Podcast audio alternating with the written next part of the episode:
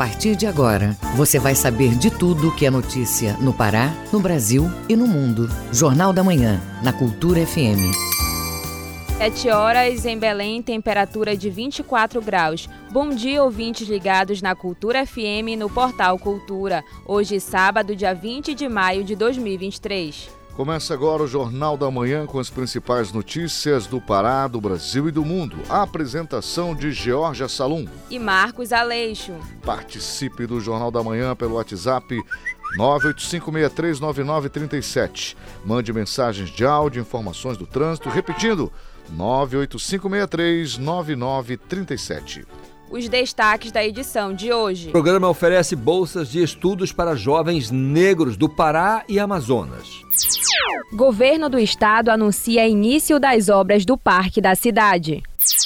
Direção do Museu Emílio Guilde busca recursos para obras emergenciais de infraestrutura. Parceria entre Funtelpa e SEAC leva serviços gratuitos às comunidades de Belém e Ananindeua. E tem também as notícias do esporte. Paysandu encara Manaus na Curuzu. Confira os jogos dos times paraenses na Série D. E ainda nesta edição, participação de Lula no G7 deve firmar novos acordos comerciais. Número de trabalhadores acima de 50 anos dobrou no país nos últimos 15 anos. Aumenta o número de internações entre crianças por síndrome respiratória. Essas e outras notícias agora no Jornal da Manhã. 7 horas 12 minutos, 7 e 2 na capital. Jornal da Manhã, na Cultura FM. Política. Participação de Lula no G7 deve firmar novos acordos comerciais. Os detalhes com o repórter Norberto Notari, da agência Rádio Web. O presidente da República participa até domingo da cúpula do G7 no Japão como convidado pela sétima vez. Luiz Inácio Lula da Silva afirmou durante a semana que questões climáticas e relações comerciais seriam abordados em Hiroshima. O grupo é composto pelos países mais industrializados do mundo e conta com a nação asiática mais Alemanha, Canadá, Estados Unidos, França, Itália e Reino Unido.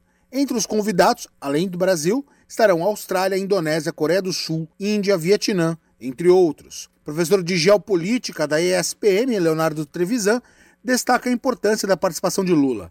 Ele lembra que a presença do ministro Fernando Haddad nos últimos dias, também no Japão, deu início à possibilidade de novos acordos que poderão ser firmados agora. O ministro Haddad fez vários encontros com empresários japoneses, investidores poderosos, mas principalmente com o Japan Bank for Cooperation International Cooperation. Esse é o dado mais importante, porque esse banco de cooperação internacional japonês tem muitos recursos para exatamente fazer obras em outros países. Essa visita abre esse espaço. O presidente Lula vai reencontrar-se com esses mesmos investidores, fora os encontros reais, tanto com Olaf Scholz, primeiro-ministro alemão, como Macron, presidente francês, exatamente para tratar também das arestas no acordo União Europeia-Mercosul. Professor Leonardo Trevisan entende que a participação do Brasil pode também retomar o debate sobre negociações de paz em relação à guerra na Ucrânia. O Brasil é sim um protagonista nesse processo exatamente por ter uma tradição tanto de respeito à autodeterminação dos povos às fronteiras, como o Brasil não tem, nos últimos décadas, qualquer envolvimento em qualquer conflito. É, o Brasil é um país reconhecido por essa condição. É bastante provável, sim, que o Brasil tenha algum papel mais relevante neste processo de possíveis negociações para pelo menos um cessar-fogo na guerra da Ucrânia. O Brasil não era convidado para participar da cúpula do G7 desde 2009. Além das questões climáticas e do conflito entre Rússia e Ucrânia, a alta do preço dos alimentos no mundo também será tratada. Agência Rádio Web com informações internacionais, Norberto Notário. Jornal da Manhã, aqui na Cultura FM. Cultura, Rede de Comunicação e a Secretaria Estratégica de Articulação da Cidadania vão levar ações do Ter Paz à população. Consultas médicas e emissão de documentos fazem parte da programação, Confira na reportagem de Marcelo Alencar. A parceria entre a Cultura Rede de Comunicação e a Secretaria Estratégica de Articulação da Cidadania, SEAC, leva consultas médicas, orientações, palestras sobre hábitos saudáveis, vacinação e avaliação nutricional. Também está programada a emissão de documentos como RG, orientação jurídica e agendamento para atendimento na Defensoria Pública. Todos os serviços vão ser de graça. O presidente da Cultura Rede de Comunicação, Miro Sanova, explica a importância do evento. É uma parceria entre a Funtelpa, Cultura Rede de Comunicação, com a SEAC, para aumentar ainda a divulgação das ações que acontecem, tanto em Belém, quanto na Lindeia, quanto no estado do Pará. Então, além da presença dos colaboradores da Funtelpa nas ações, nós também estaremos fazendo a cobertura das ações, mostrando como foi a ação, aonde foi a ação e também divulgando aonde serão as próximas ações e também prestando conta do que foi feito. Para ampliar a divulgação das ações, a cultura vai fazer o Minuto da Cidadania, que vai ser veiculado na Rádio e TV Cultura. Os atendimentos para os moradores de Belém e Ananindeua ocorrem neste sábado, a partir das 8 da manhã até 1 da tarde, na rua Jabatiteua, 647 no Marco e Ilha João Pilatos. No domingo, as ações se concentram na Escola Maria de Nazaré Rios, no Icuí, e na Praça da República. Mais informações no portal cultura.com.br. Marcelo Alencar, para o Jornal da Manhã. Museu Emílio Guilde deve receber repasse imediato de 2 milhões de reais para obras emergenciais. O anúncio foi feito pelo Ministério da Ciência e Tecnologia.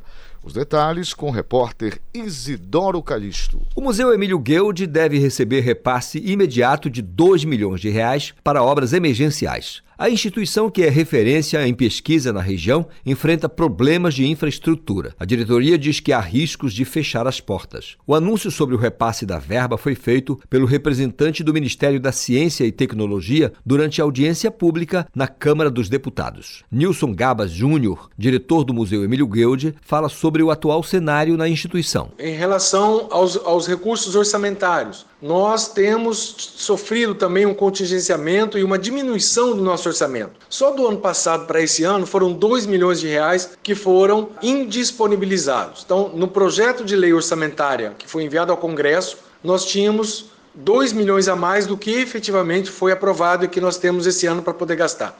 Isso é insuficiente para a gente poder é, administrar a contento uma instituição como essa. O representante do Ministério da Ciência e Tecnologia informou que foi autorizada a abertura de concurso para preenchimento de 814 vagas de nível superior para o Ministério. Por isso, Nilson Gabas pediu 59 vagas para o Museu Emílio Guild, que tem coleções científicas importantes em áreas como zoologia, botânica e arqueologia. Também é centro de pesquisas de referência com seis programas de pós-graduação. Nilson Gaba Júnior, diretor do Emílio Guild, esclarece. É preciso salientar que o Museu Guild ele tem sido reconhecido em diversas frentes, em diversas áreas, né? Seja por sua pesquisa, seja pela comunicação científica. Essa é uma obra incrível, né? Que traz para o público a saga científica uh, com muitas ilustrações de um território de, que até hoje é de difícil acesso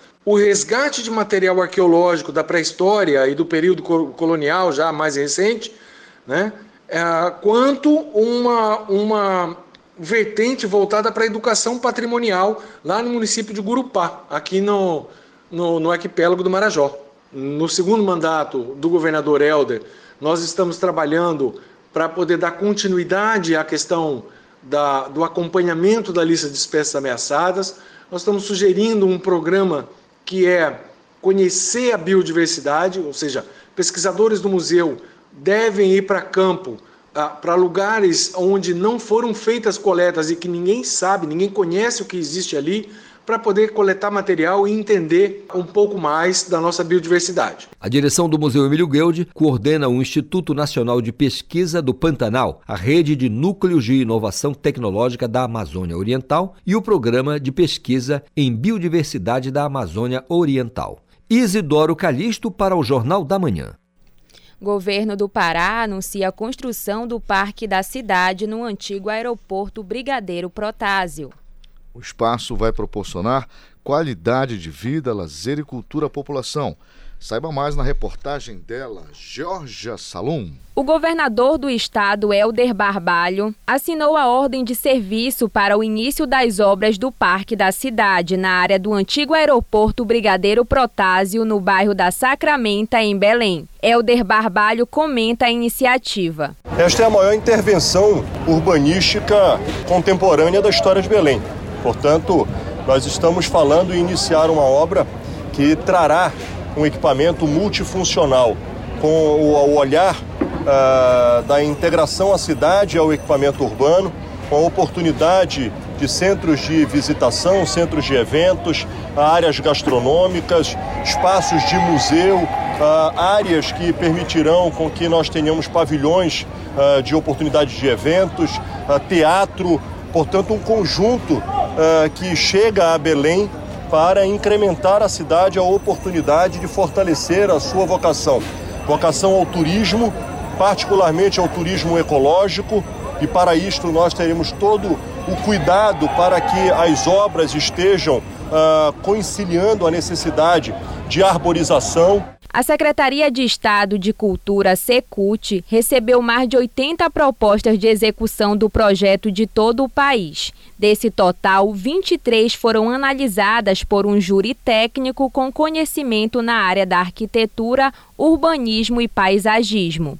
Dois dos melhores projetos técnicos foram para votação popular. No final, o público foi quem decidiu pela proposta que será executada. A secretária de Cultura do Estado, Úrsula Vidal, explica para que a população pudesse sonhar esse parque junto conosco, para que a população escolhesse os equipamentos de lazer, de turismo, ah, de economia criativa, de cultura e de práticas esportivas nessa área densamente habitada que carecia desses equipamentos. O Parque da Cidade vai ser um espaço seguro e acessível, voltado para a promoção de qualidade de vida, lazer, interação, cultura, arte e bem-estar da população vão ser mais de 500 mil metros quadrados de obras construídas e uma área paisagística de 50 hectares. O idealizador do projeto foi o engenheiro paraense Nelson Chaves. Georgia Salum para o Jornal da Manhã. 7 horas 13 minutos, 7 e 13 na capital. Ouça a seguir no Jornal da Manhã. Técnicos da SEDAP discutem ações para fortalecer a agricultura dos municípios do estado. Não toque no seu rádio, a gente volta já. Estamos apresentando Jornal da Manhã. Claro que é Rock apresenta Os Paralamas do Sucesso e Frejar. Ela é puro Dia 2 de junho, no Hangar. Imperdível. Os Paralamas do Sucesso. Frejar e muito mais. Dia 2 de junho, no Hangar. Cuide bem do seu amor. Ingressos, bilheteria digital. Apoio Rádio Cultura. Crie uma rotina de uso das telas com horários definidos e supervisione sempre os conteúdos visitados pela criança. O uso das telas por crianças de 3 a 5 anos, recomendado pela Sociedade Brasileira de Pediatria, é de até uma hora por dia. Supervisionar é proteger. Cultura, rede de comunicação em defesa dos direitos da criança. Cultura FM. Aqui você ouve música paraense. É pra não me perder que te perco. É pra nunca deixar de te amar que te deixo partir. Música brasileira. Menino bonito, menino bonito, ai. ai menino. Cultura FM 93,7. Clube do Samba, a Confraria dos Bambas, sábado ao meio-dia. Olá, ouvinte da Rádio Cultura. Eu sou a Lurdinha Bezerra. Sábado de meio-dia às duas, na 93,7, tem Clube do Samba. Com agenda, lançamentos, notícia do samba paraense, notícias do samba nacional, lançamentos, carnaval, muitas novidades. Sábado de meio-dia às duas, na 93,7, tem Clube do Samba. Aguardo vocês! Voltamos a apresentar Jornal da Manhã. Previsão do tempo. Na capital paraense, região metropolitana, final de semana com sábado chuvoso. O domingo é de tempo mais estável. Em Belém, temperaturas entre 24 até 32 graus. O nordeste do estado tem chuvas à tarde, tanto hoje quanto amanhã. Mínima de 23, máxima de 31 graus em Salinópolis. E na região do Marajó, tempo estável neste sábado. Amanhã tem chuva no começo da tarde. Em São Sebastião da Boa Vista, mínima de 25 e máxima de 32 graus. 7 horas 16 minutos, 7 e 16 na capital. Jornal da Manhã, na Cultura FM. O Pará é notícia. Detran faz mutirão para entrega de carteira nacional de habilitação em Santarém. Vamos até lá com o nosso correspondente Miguel Oliveira saber mais detalhes. Bom dia, Miguel. Bom dia, Georgia. Bom dia, Leixo. Bom dia, ouvintes do Jornal da Manhã. A você que acompanha o jornal pelo rádio ou pelos aplicativos de seu celular. Santarém amanhece com tempo nublado, temperatura de 25 graus. São 7 horas 17 minutos.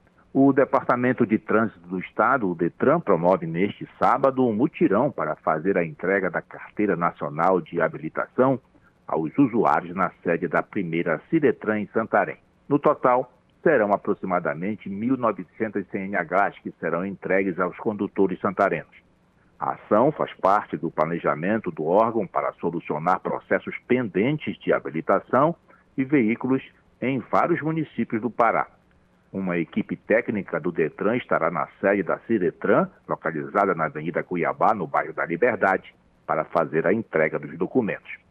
Agora, Georgia, todos os condutores que deverão se dirigir ao local estão sendo previamente contatados pela equipe do órgão. O Detran reforça que os condutores que não puderem receber sua CNH hoje poderão ir até a Ciretran para a retirada do documento durante a semana. Caso o condutor não tenha recebido o telefonema do Detran, é possível ir até o órgão e verificar se o documento está impresso e disponível para retirada. Eu volto aos estúdios com o Marcos Aleixo. Miguel, é, em protesto, agricultores fecham prédio da Prefeitura de Jacareacanga. Miguel, quais são as reivindicações desses produtores? Galeixo, os agricultores do município de Jacareacanga, né, um grupo, ele, esse grupo interditou na manhã de ontem uma das principais avenidas da cidade em protesto às péssimas condições das vicinais em várias comunidades do interior e também resolveram fechar as portas da prefeitura até que o prefeito receba um grupo. Neste período de chuvas, Aleixo, são chuvas intensas, eles enfrentam muitas dificuldades na hora de escoar a produção, já que não tem como transitar pelos ramais e vicinais que estão intrafegáveis. Os agricultores cobram da prefeitura investimentos na manutenção e recuperação das vicinais, pois é por elas que a maioria deles transporta suas produções para vender na cidade, e isso acaba afetando a vida de muita gente, sobretudo de quem vive da agricultura familiar. Os manifestantes informaram que só vão desobstruir a avenida e liberar o acesso ao prédio da prefeitura depois que forem recebidos pelo prefeito e tiverem a garantia de que os serviços de manutenção serão realizados nos ramais. O prefeito Sebastião Aurivaldo Pereira Silva não estava no município. Ele cumpre a agenda de trabalho em Itaituba. De Santarém, Miguel Oliveira para o Jornal da Manhã. Obrigada, Miguel. Bom dia. 7 horas 20 minutos, 7 e 20 na capital. Jornal da Manhã na Cultura FM. O Pará é notícia. Terminal hidroviário do município de Anajás está com 60% das obras concluídas. As informações com o correspondente Edelson Vale. A Companhia de Portos e Hidrovias do Pará, CPH, avança com as obras de reconstrução e ampliação do terminal hidroviário do município de Anajás, aqui no arquipélago do Marajó. Atualmente o projeto tem cerca de 60% dos serviços executados e em breve será entregue à população, beneficiando aproximadamente 30 mil moradores locais e também visitantes do município. Com investimentos na ordem de 2 milhões e 800 mil reais, o projeto de reconstrução e ampliação do novo terminal hidroviário vai garantir mais segurança e qualidade no embarque e desembarque de passageiros no município. O equipamento público, localizado na Avenida Floriano Peixoto, vai ganhar uma nova estrutura, com lanchonetes, banheiros, salas para órgãos oficiais, guichês para vendas de passagens e guarda-volumes. Os novos ambientes serão integrados por meio de uma área de circulação com mais de 200 metros quadrados de acordo com a engenheira naval e diretora de gestão portuária da CPH, Vanessa Matos, o novo terminal também irá ganhar uma área destinada exclusivamente para o transbordo de cargas, além de um conjunto naval moderno com rampa metálica de 20 metros e flutuante com 15 metros, ambos com cobertura metálica. De Soura, Delson Vale para o Jornal da Manhã. Técnicos da SEDAP discutem ações para fortalecer a agricultura dos municípios do estado. Esta e outras notícias você acompanha no Giro do Interior com Felipe Feitosa. Os representantes das 10 regionais da Secretaria de Estado de Desenvolvimento Agropecuário e da Pesca estiveram reunidos para tratar sobre as conquistas paraenses com a indicação geográfica por meio das amêndoas de cacau do município de Tomeaçu, da farinha de Bragança e do queijo do Marajó. Também foram abordados no debate entre técnicos e o titular da pasta, Giovanni Queiroz, e a adjunta Nilce Pinheiro, ações voltadas para o desenvolvimento das cadeias da mandioca, do abacaxi e da laranja. Um dos projetos expostos foi a PIF Abacaxi, que é feita em parceria pela SEDAP e a Emater para o fortalecimento da cadeia produtiva do abacaxi nas vilas de Condeixa, Monsaraz, Cachoeirinha, Júlio, Maruacá, Albino, Chácara Chiquita e Vila União, todas elas localizadas no Marajó. No Nordeste Paraense, a Prefeitura Municipal de Bragança, por meio da Secretaria Municipal de Trabalho e Promoção Social, em parceria com centros de referência especializado de assistência social, conselhos tutelares e selo Unicef, fizeram nesta semana o dia D da campanha nacional de combate ao abuso e à exploração sexual de crianças e adolescentes. O tema foi esquecer e permitir, lembrar e combater. Durante a última semana, as ações se concentraram no residencial João Alves da Mota, no Minha Casa Minha Vida e também na Vila Sinhá, onde ocorreu uma vasta programação direcionada para sensibilizar e mobilizar o público local. Desde o início de maio, já foram desenvolvidas várias campanhas. Outras ações devem ocorrer até o final de maio. Felipe Feitosa para o Jornal da Manhã. 7 horas 23 minutos, 7 e 23 na capital. Repórter Cultura. De qualquer ponto da cidade, o repórter Cultura é, Felipe Feitosa está com a gente neste momento para trazer informações sobre uma ação de governo que vai acontecer numa ilha aqui da região metropolitana da capital. É com você, Felipe. Bom dia. Bom dia, Aleixo. Bom dia, Jorge. Eu falo aqui do distrito de Oteiro, onde daqui a pouco vai sair uma comitiva rumo à ilha de João Pilatos, que pertence ao município de Ananindeua, na região metropolitana. É a ação Saúde por todo o Pará, que envolve diversos órgãos de governo e estão previstos serviços de consultas de clínica médica e também ginecologia, atendimento em enfermagem, palestras sobre higiene bucal, regulação, testes rápidos de sífilis, HIV e também hepatite, além de vacinação e, avaliação nutricional.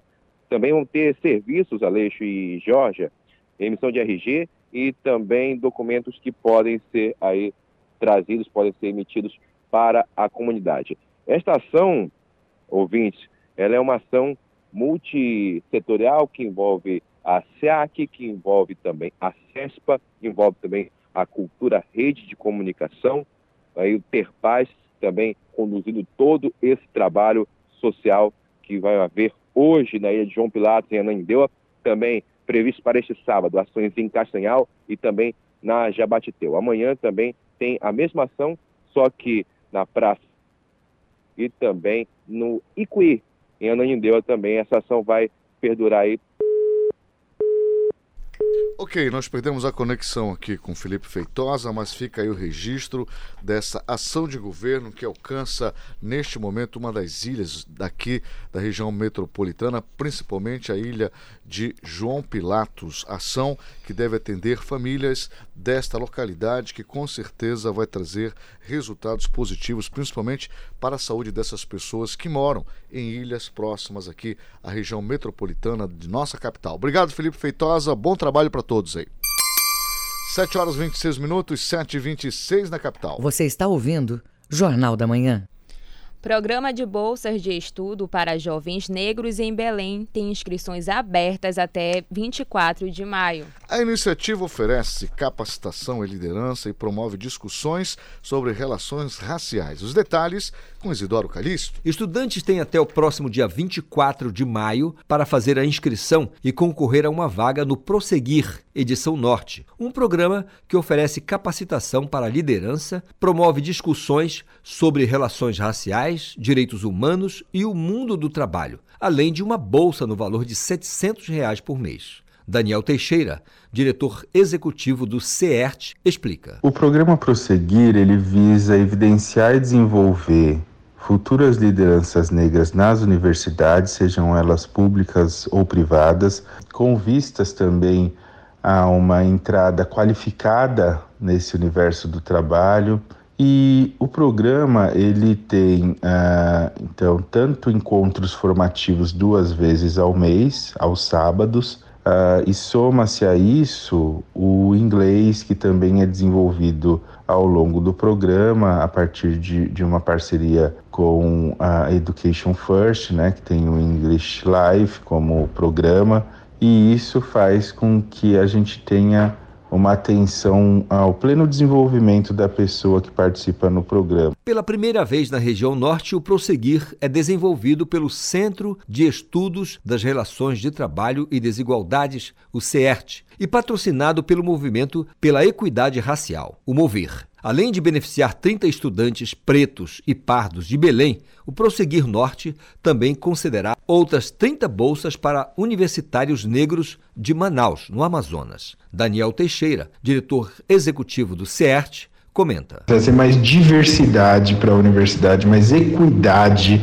Uh, nas oportunidades, é, pensando a universidade brasileira, para que a gente tenha uma outra narrativa possível, que é a narrativa do talento, narrativa da potência, é, sobre tudo que está nessa juventude que é periférica, que é negra, que tem menos oportunidades, para que a gente tenha essa narrativa de potência dessa juventude é que um programa como Prosseguir é, é, foi criado. Então a ideia é que as vidas negras devem prosseguir e que as ações afirmativas devem prosseguir na sociedade brasileira. Daí o nome do programa. As inscrições devem ser feitas por meio do site prosseguir.cert.org.br. Em Belém, o programa conta com o apoio da Universidade Federal do Pará, Universidade Federal do Amazonas, além de organizações que atuam nessas regiões, como o Centro de Estudos e Defesa do Negro no Pará, o CEDEMPA. Isidoro Calixto para o Jornal da Manhã. 7 horas 29 minutos, 7 e 29 na capital. Ouça a seguir no Jornal da Manhã. Daqui a pouco, tudo sobre o esporte. Não toque no seu rádio, a gente volta já. Estamos apresentando Jornal da Manhã.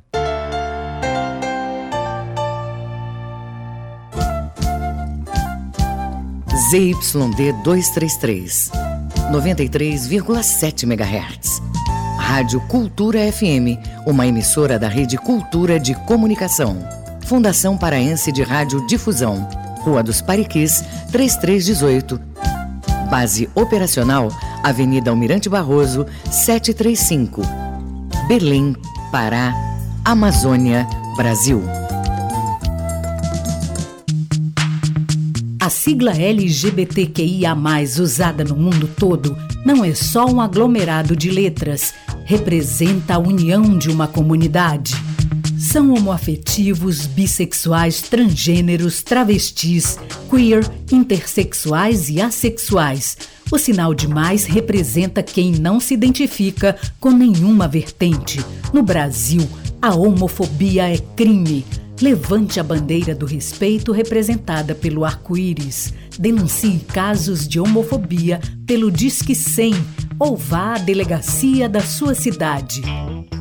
Cultura, rede de comunicação.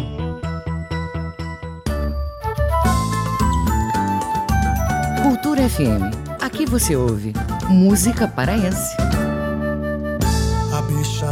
A bicharada resolveu fazer um samba diferente.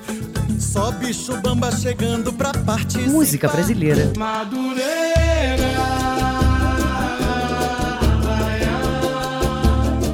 Cultura FM 93,7.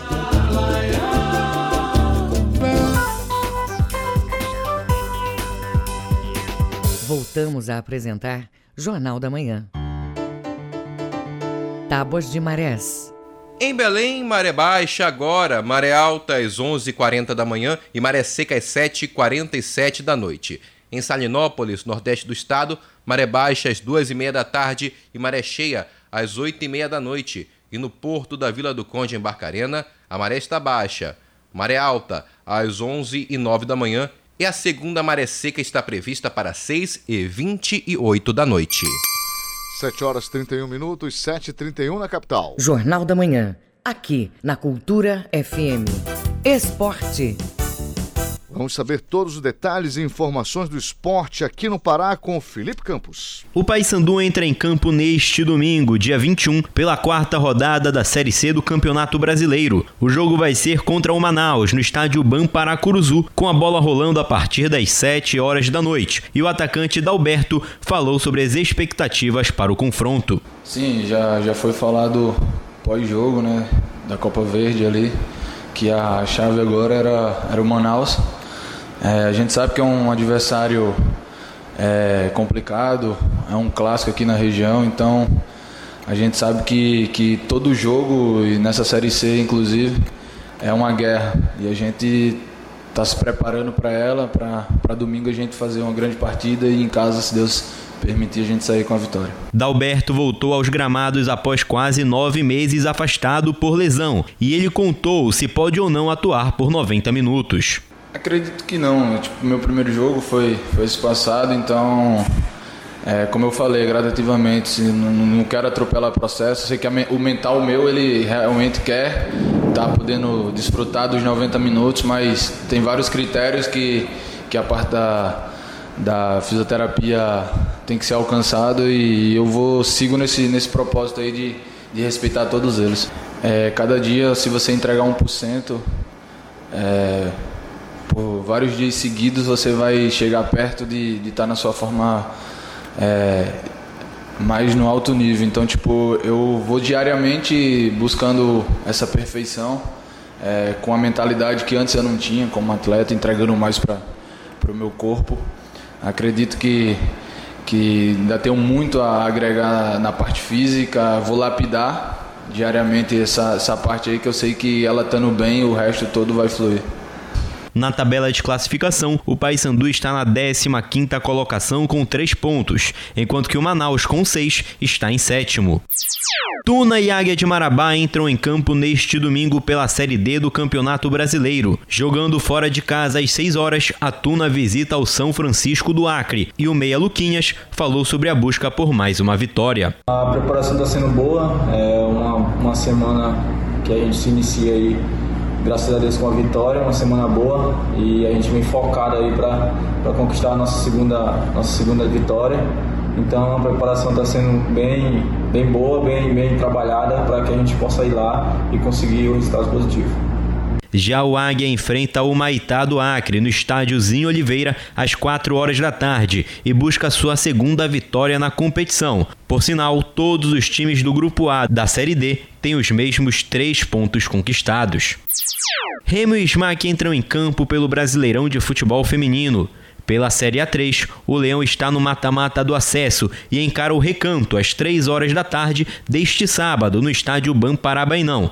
O técnico Merci Nunes falou sobre o duelo. O jogo de, de sábado será o encontro de duas equipes que investiram bastante né, para essa competição. A conquista da, da, da vaga para a 2 é, o grande, é, né, a grande expectativa dos dois clubes. Então foi um investimento muito grande, tanto o Clube do Remo quanto o Recanto fizeram um trabalho de excelência, muito investimento né, para chegar a esse momento. Uma das duas equipes irá passar e com certeza quem passar né, vai, vai ter grande possibilidade da conquista do título, né, pelo volume que vem apresentando até aqui, pela qualidade das duas equipes. Já no domingo, a SMAC, que vive uma situação complicada na Série A2 do Campeonato Brasileiro, vai até Recife para enfrentar o esporte na Arena Pernambuco, com a bola rolando a partir das 3 horas da tarde. Com supervisão do jornalista Felipe Feitosa, Felipe Campos para o Jornal da Manhã. 7 horas 36 minutos, 7 e 36 na capital. Jornal da Manhã. Você é o primeiro a saber.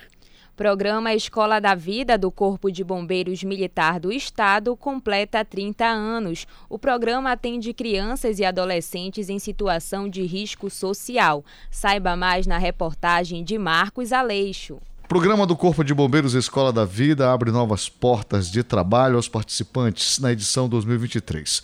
O programa que atende adolescentes em situação de vulnerabilidade social começou a atuar nas usinas da Paz. A voluntária civil e ex-aluna do programa da Escola da Vida, Caroline Filgueiras, fala de sua experiência no programa. Eu sou ex-aluna do programa. Quando eu entrei no programa no PEV, quando ele ainda funcionava nos quartéis, eu tinha 13 anos de idade. E ele agregou na minha vida ali naquele momento, da minha fase de criança para adolescência. Ele moldou a minha vida nos caminhos certos que deveriam agir.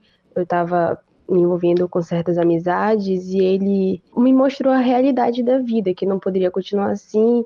E isso foi muito bom para minha vida, porque aonde Deus sabe aonde eu poderia estar agora, né? O programa me ensinou muitas coisas ainda naquela época. Eu aprendi o primeiro socorros, que ajudou bastante. Eu, numa viagem, que eu tive com a minha família, o meu irmão passou mal, ele ficou engasgado e o que eu aprendi numa simulação que a gente teve aula de engasgamento, eu pude colocar em prática. Isso foi muito bom. Na edição de 2023 do programa Escola da Vida, o Corpo de Bombeiros do Pará agregou a proposta educacional a participação de ex-alunos com contratos de um ano como voluntários, podendo ser renovado por mais um. Eles recebem um salário mínimo para cumprir uma carga horária de seis horas em funções de apoio técnico administrativo e atividades do projeto político-pedagógico. Os voluntários passaram por um treinamento prévio. Os objetivos são disseminar a cultura de paz como forma de prevenção à violência por meio de atividades socioeducativas, fortalecer a convivência em grupo, proporcionar conhecimentos gerais sobre prevenção de acidentes e incêndio e promover o conhecimento sobre a defesa civil. O coordenador pedagógico do programa Escola da Vida, Paulo Sérgio Palmeiras, dá mais detalhes. Atualmente estamos trabalhando com adolescente e para que nós trabalhamos, para dar um trabalho, trazer uma missão de excelência para a nossa sociedade, é necessário que nós escolhamos os profissionais bem capacitados. Né? O que nós, nós nos preocupamos com é, para as pessoas que ministrar aulas, que sejam pessoas que tenham é, notável saber sobre as disciplinas que são especificadas dentro, dentro do currículo da Escola da Vida. Quem são essas pessoas que você pode trabalhar? Nós, bombeiros da reserva, os voluntários civis, a sociedade civil de, de, de modo geral, que tenha conhecimento, que tenha interesse próprio, seja voluntário, que venha ministrar a aula para esses jovens tão carentes. Né? Marcos Aleixo para o Jornal da Manhã. Vamos acompanhar agora as informações em destaque nas, nos noticiários internacionais com Ana Tereza Brasil. O Mundo é Notícia. O Tribunal Constitucional do Equador rejeitou por unanimidade as ações apresentadas contra a decisão do presidente Guilherme Lasso de dissolver o Congresso, enquanto a casa discutia sua destituição por um suposto caso de corrupção. O mais alto tribunal equatoriano emitiu seis sentenças, nas quais decidiu rejeitar as ações de inconstitucionalidade, bem como os pedidos para que a Corte aprove medidas cautelares a fim de suspender provisoriamente os efeitos do decreto impugnado, assinala um comunicado do órgão. Desta forma, segue firme a decisão de Laço, anunciada na véspera, que abre caminho para a realização de eleições gerais antecipadas para completar o período de quatro anos. O presidente, que assumiu o cargo em maio de 2021, comemorou no Twitter. Esse tribunal ratifica a minha decisão que segue a Constituição da República. Virgílio Saxela, agora ex-presidente do Congresso, e outros ex-parlamentares haviam entrado com ações de inconstitucionalidade contra a decisão de Laço de dissolver a Assembleia. A busca por quatro crianças desaparecidas após a queda de avião na floresta amazônica colombiana foi reforçada por novos agentes das Forças Armadas do país. A corporação disse que outros 50 homens altamente qualificados e treinados se juntaram à operação que ocorre na selva e se juntam a outros 100 militares. As crianças têm 11 meses, 4, 9 e 13 anos. Eles são irmãos e viajavam com a mãe, que morreu no acidente.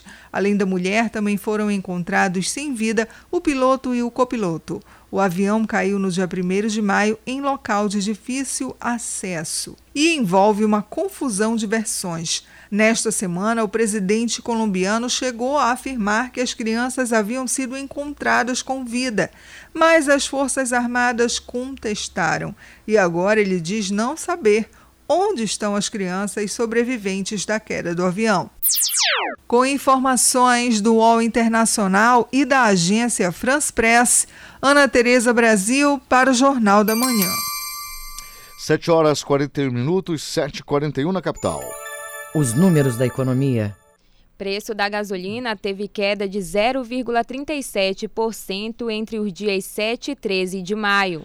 Os dados são do Diese Pará. Acompanhe na reportagem de Marcelo Alencar. No período de 7 a 13 deste mês, ocorreu recuo de 0,37% no custo da gasolina comum, de 0,43% no etanol e de 3,28% no diesel. Já o gás de cozinha teve redução de 0,3%. Com o novo formato de preços da Petrobras, a intenção é que novas reduções possam acontecer em breve. A queda nos preços dos combustíveis pode trazer impacto positivo no custo do frete, além dos produtos importados de outros estados.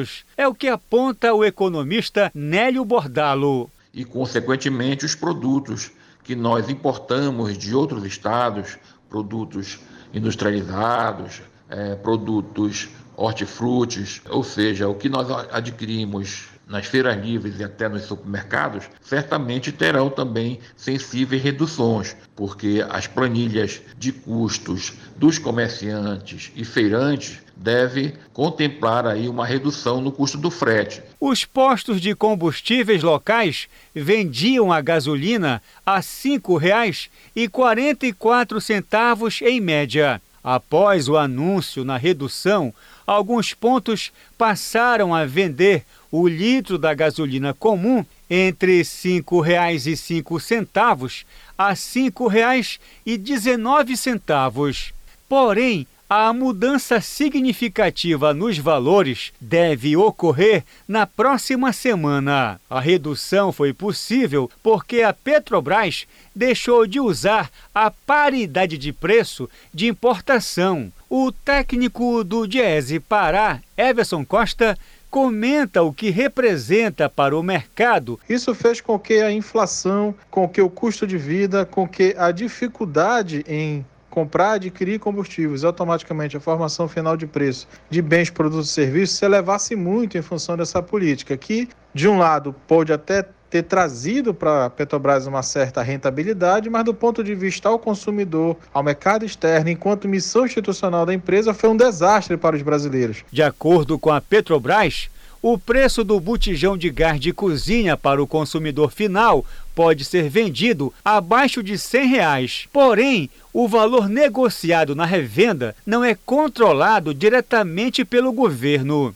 De acordo com a motorista Ana Cláudia Gonçalves, se a medida realmente for respeitada pelos postos de combustíveis, os consumidores podem economizar. Significativa, uma vez que esses gastos comprometem o orçamento doméstico de qualquer pessoa. Também espero que haja uma redução no preço dos alimentos. Marcelo Alencar para o Jornal da Manhã. 7 horas 45 minutos, 7 e 45 na capital. Ouça a seguir no Jornal da Manhã. Estudo do Senai aponta que o número de trabalhadores acima de 50 anos dobrou no país. Não toque no seu rádio, a gente volta já. Estamos apresentando Jornal da Manhã. Para construir ou reformar, é melhor ter sempre em quem confiar. O pedreiro adorou,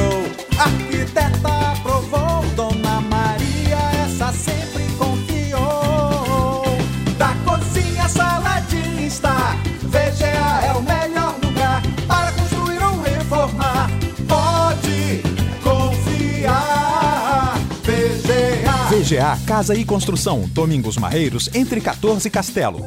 No período das chuvas, aumentam os casos de gripe. Tem gente que logo se recupera, mas tem pessoas que são mais vulneráveis. Por isso, a vacinação contra a gripe foi antecipada no Pará e será por grupos até 31 de maio. Fique atento ao calendário de vacinação de seu município. Vacine-se contra a gripe. Mantenha sua carteira de vacina atualizada. Governo do Pará. Por todo o Pará. Cultura FM. Aqui você ouve música paraense. Peço licença pra falar, com quanto dia era celebrar que o pulso é feminino, um exército a caminhar. Quantas vezes você parou pra Música brasileira. Ó oh Deus, perdoa esse pobre coitado que de joelhos rezou um bocado, pra chuva cair. Cultura FM 93,7. Os discos raros e as gravações exclusivas. Raridades da MPB. Domingo, nove da noite. Meus amigos da cultura, fala o Edgar Augusto. Quem gosta de música antiga, quem gosta de música de coleção, músicas que a grande maioria não conhece, aos domingos com a gente, a partir de nove da noite, em Raridades da MPB.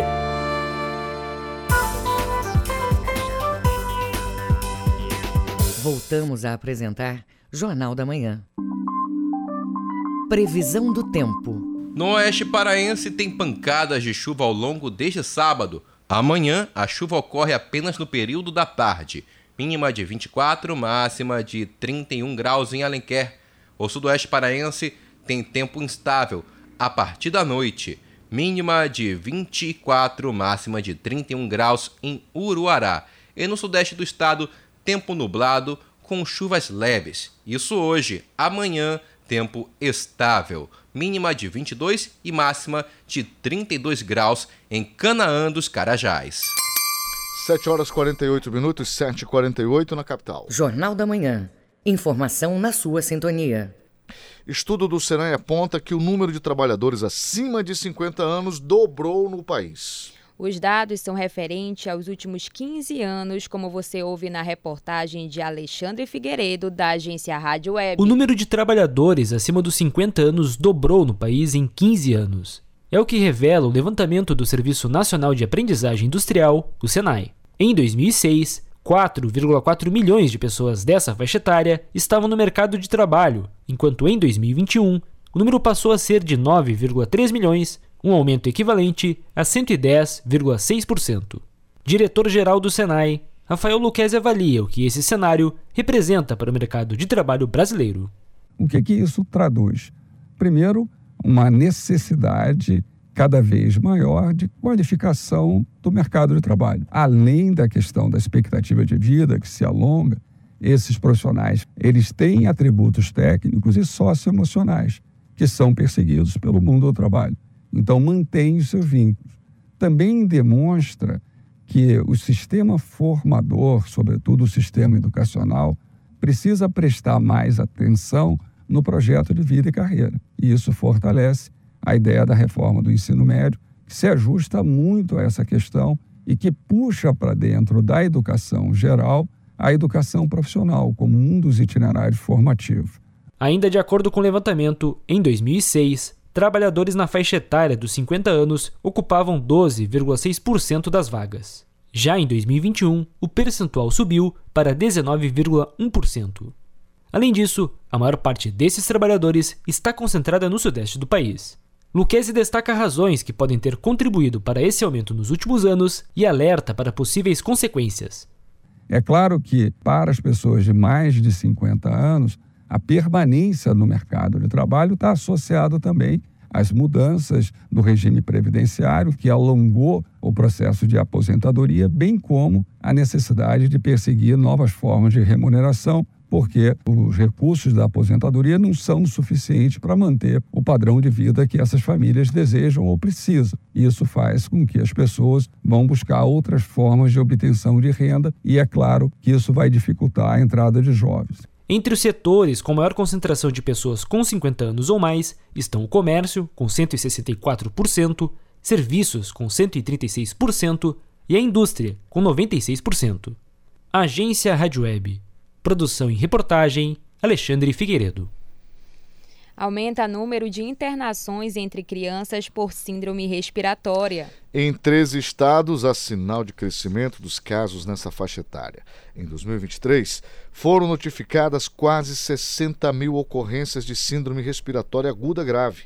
A reportagem é de Carolina Pessoa, da Rádio Nacional um sinal de alerta para pais irresponsáveis. O número de casos de internações entre o público infantil causadas por síndrome respiratória aguda grave é alto em todo o país. É o que revela o mais recente boletim Infogripe da Fiocruz, divulgado nesta sexta-feira. O estudo mostra que em 13 unidades da federação, o sinal de crescimento de casos está concentrado principalmente nesta faixa etária. O destaque deste crescimento está em estados do norte e nordeste do país, entre eles Amazonas, Alagoas e Bahia. No ano epidemiológico de 2023, já foram notificados, no quadro etário geral, quase 60 mil casos de síndrome respiratória aguda grave. Em 19 das 27 unidades, há sinal moderado da tendência de crescimento de longo prazo, ou seja, nas últimas seis semanas, e de curto prazo, nas últimas três semanas.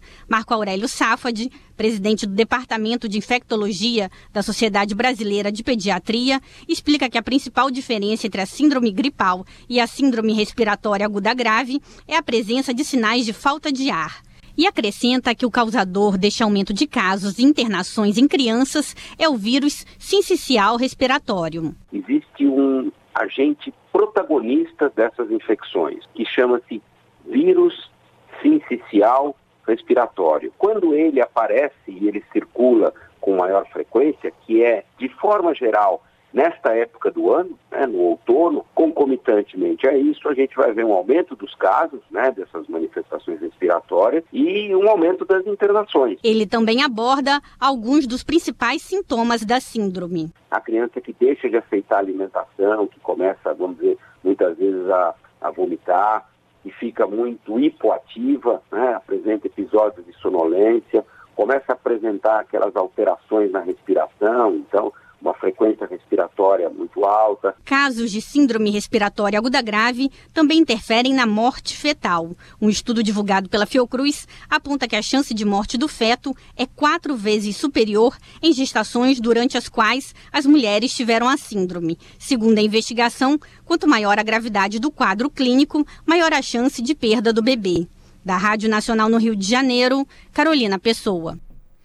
Garimpo ilegal em, terra, em terra Yanomami cai 95%. A reportagem é de Alain Barbosa, da agência Rádio Web. O Ministério da Justiça e Segurança Pública apresentou nesta quinta-feira dados das operações contra o desmatamento nos estados brasileiros da Amazônia Legal e de desmobilização de garimpos ilegais em terras Yanomami. O levantamento é da Polícia Federal por meio do sistema Planet de monitoramento via satélite. No comparativo de alertas de mineração na área indígena de abril deste ano em relação a abril do ano passado, a redução é de 95,7%. Segundo a PF, as ações para proteção de áreas indígenas contra o garimpo vão se estender a outros estados, como Pará e Maranhão. Diretor de Amazônia e Meio Ambiente da Polícia Federal, Humberto Freire, detalhou o caminho das investigações para concluir se houve ou não tentativa de genocídio do povo Yanomami.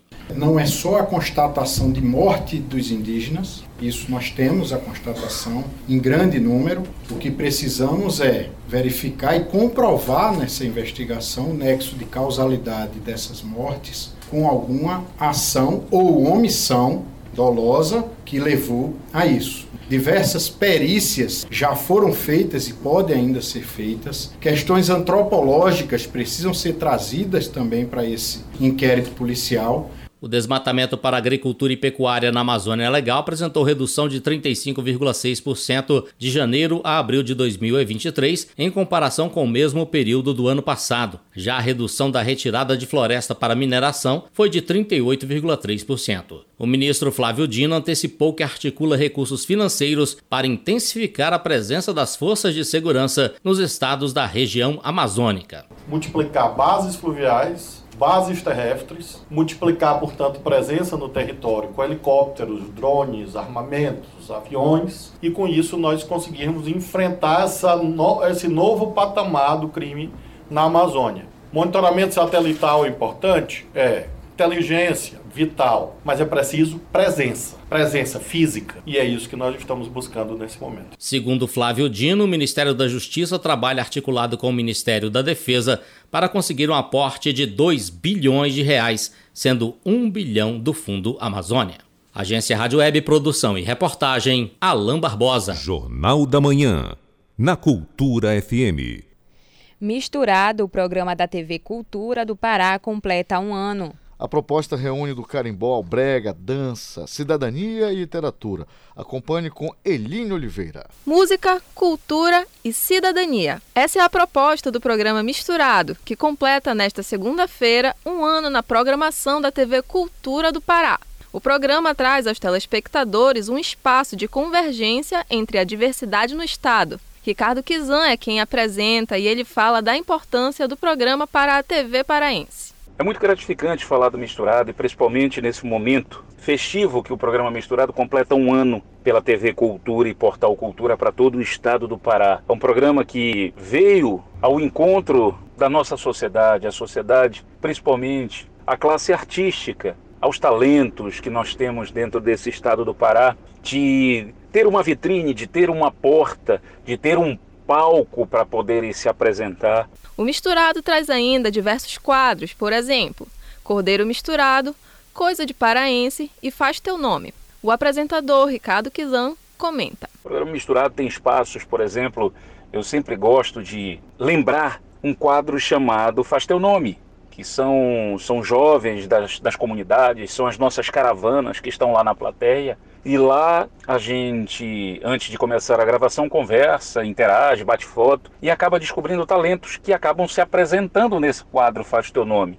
É, talentos brilhantes que nunca tiveram a oportunidade de se apresentar numa televisão, numa rádio, num portal e têm a oportunidade de se apresentar no programa Misturado. Junto com grandes artistas, artistas de todos e vários segmentos né, musicais do nosso país, do nosso estado principalmente. O misturado busca resgatar a importância da interação com a plateia, trazendo ao palco artistas e especialistas para entrevistas e fazer da oportunidade uma vitrine cultural. Destaca o diretor de TV da Cultura Rede de Comunicação, Hilbert Nascimento. Ele contribui não só para o audiovisual, mas como também para a cultura como um todo, porque a gente não apenas fala de audiovisual. A gente fala de oportunizar a cultura. Então, a gente tem gente da música, a gente tem gente da cenografia, das artes, a gente tem gente de todo todo tipo de formador de cultura, de expressão cultural. Então, é uma oportunidade geral, não à toa que o nome do programa é Misturado, né? Porque a ideia é misturar a cultura paraense. O programa Misturado vai ao ar todos os sábados, sempre às três horas da tarde, na TV Cultura com supervisão do jornalista Felipe Feitosa, Eline Oliveira, para o Jornal da Manhã. 7 horas e 59 minutos, termina aqui o Jornal da Manhã deste sábado, 20 de maio de 2023. A apresentação dela, Jorge Salum. E Marcos Aleixo. Outras notícias você confere a qualquer momento na nossa programação. Um excelente dia para você e até segunda. Até segunda. O Jornal da Manhã é uma realização da Central Cultura de Jornalismo.